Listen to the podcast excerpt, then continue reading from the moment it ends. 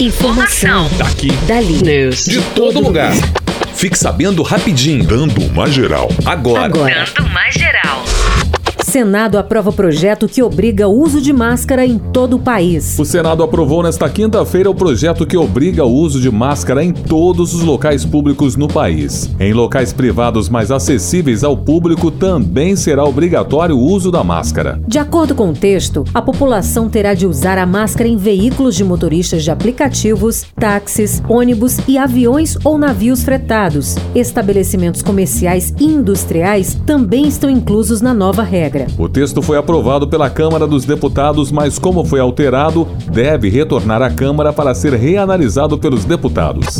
Auxílio emergencial deve ter quarta e quinta parcelas de 300 reais. Com o prolongamento da crise causada pela pandemia do coronavírus, o governo vai propor ao Congresso um valor adicional de 600 reais por pessoa, dividido em duas parcelas de 300 reais. Inicialmente, ao discutir as parcelas extras, a equipe econômica trabalhava com a ideia de estender a ajuda a mais três pagamentos de 200 reais. O benefício emergencial foi criado em abril com o objetivo de auxiliar trabalhadores informais que ficaram sem renda na pandemia.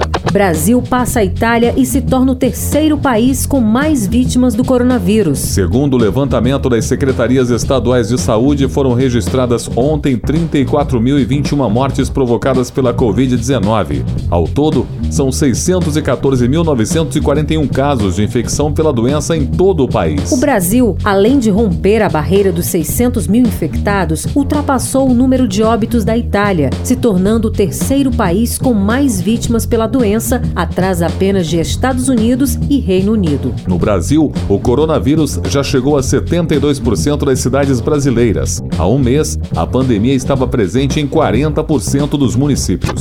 Vacina brasileira contra a Covid-19 avança e entra em nova fase de testes. Pesquisadores da Faculdade de Medicina da USP e do Laboratório de Imunologia do Instituto do Coração, que estão desenvolvendo uma vacina contra o coronavírus, anunciaram que o estudo entrou em fase pré-clínica e será testada em camundongos. Se tudo der certo, a vacina entrará brevemente em uma nova fase e poderá ser testada em voluntários humanos para que se identifique qual é a concentração capaz de introduzir uma resposta rápida e duradoura no sistema imunológico humano. A pesquisa é financiada pela FAPESP, que é a Fundação de Amparo à Pesquisa do Estado de São Paulo. Eu sou Kelly Gomes. Eu sou Alexandre Ricarte. Jornalismo Pedro Laventura. Informação. Daqui. Dali. News. De todo lugar. Fique sabendo rapidinho. Dando uma geral.